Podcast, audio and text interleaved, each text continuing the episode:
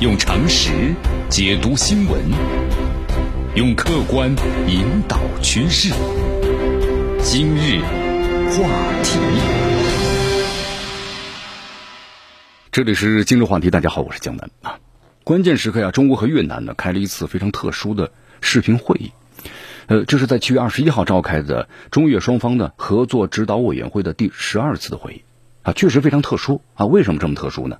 你看，我们先来看一下啊，外交部的网站还有新华社报道啊，有特别意思的几个观察点，我们来关注一下。第一就是特殊的方式，这个会议的话呢，是由两国两国呀，就是两位呢副国级的外长主持的。咱们中方呢是国务委员兼这个外交部长王毅，那么越方呢是他们的副总理兼外长呢范平明。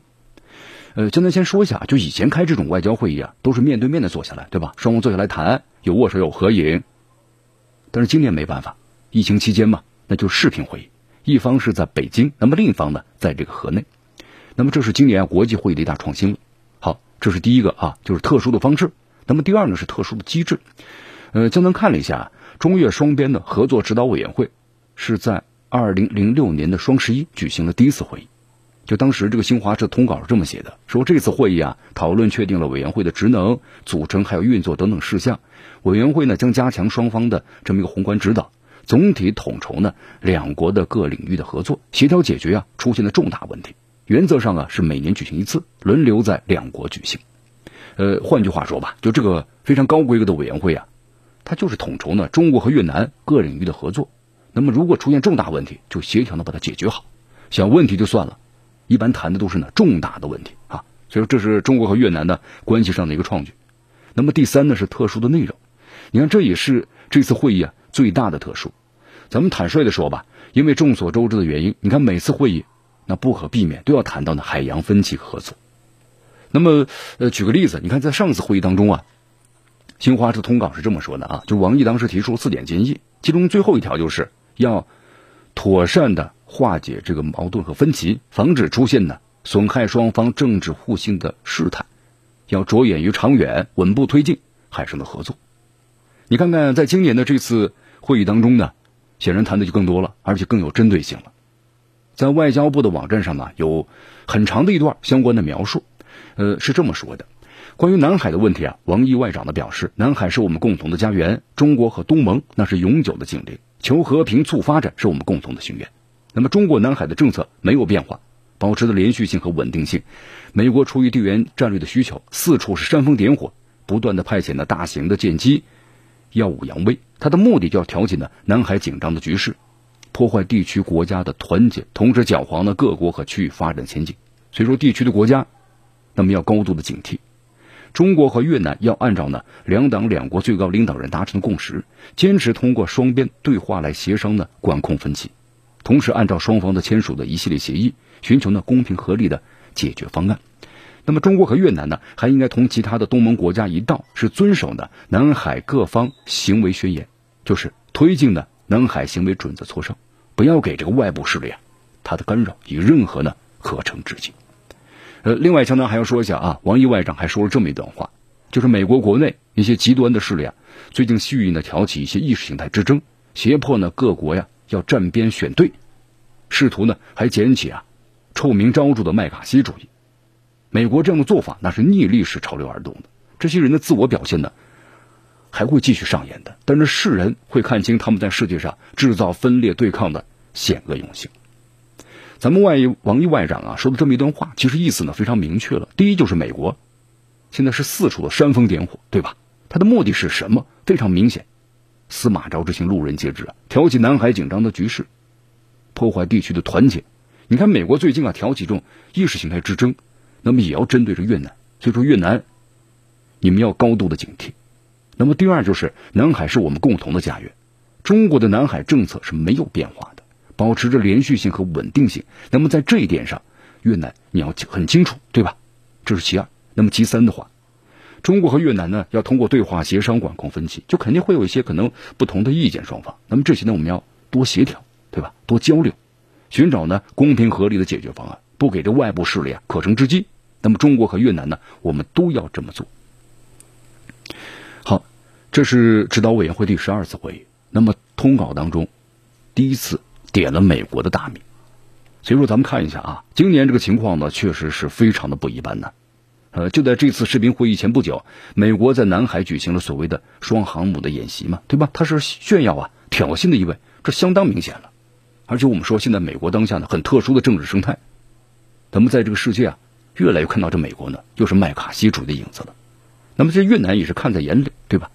所以说，你看外交部的通稿是这么说了，范平明介绍了一下越南呢在海上问题的立场，表示愿意和中方的共同维护南海的和平稳定。推动的海上合作和共同的发展，那么这符合呢越中双方的利，那么这也是在这个域内啊，就是作为这个其他的外部国家普遍的愿望。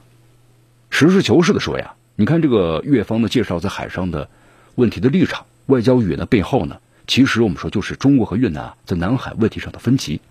这个分歧的话呢，我们说不是一天两天了，这外界都知道。所以说大家呢也看到了，越南已明确表态。愿意同中方呢共同维护南海的和平的稳定，推动呢海上合作和共同的发展。而且越方呢还说了，就这样做的话，才能够符合两国的共同利益。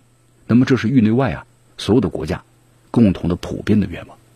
确实，如果南海问题失控的话，那么在这个南海的范围之内，所有的国家没有一个会是赢家的。啊，当然我们说了，这一次特殊会议啊，还有一点呢非常的重要。这重要在哪儿呢？特殊的背景啊，或者说是制度优势吧。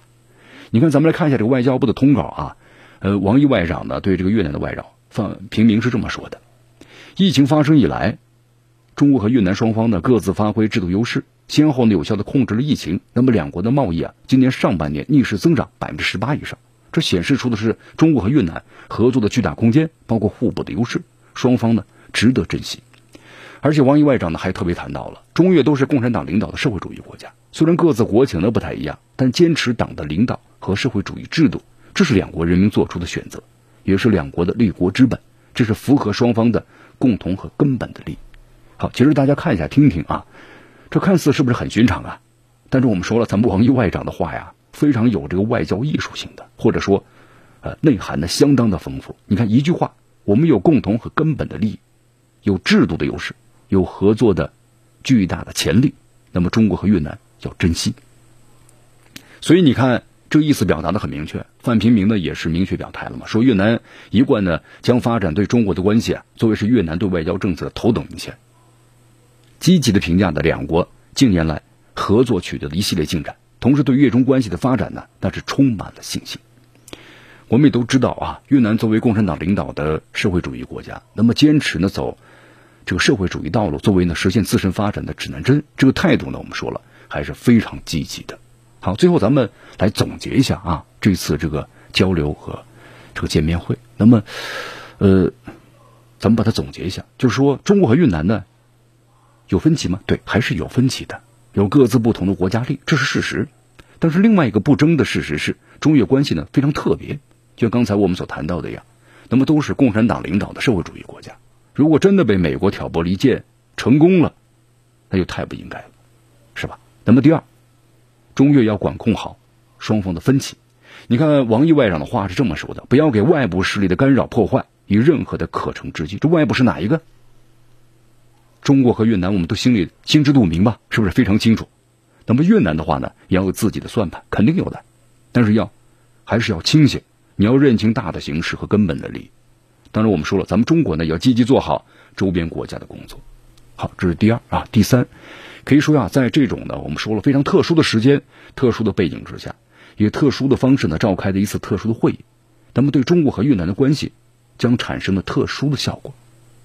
但是话说回来了，这美国会善罢甘休吗？咱们呢对美国千万不要抱有幻想，树欲静而风不止，这博弈和斗争啊，肯定还要继续下去。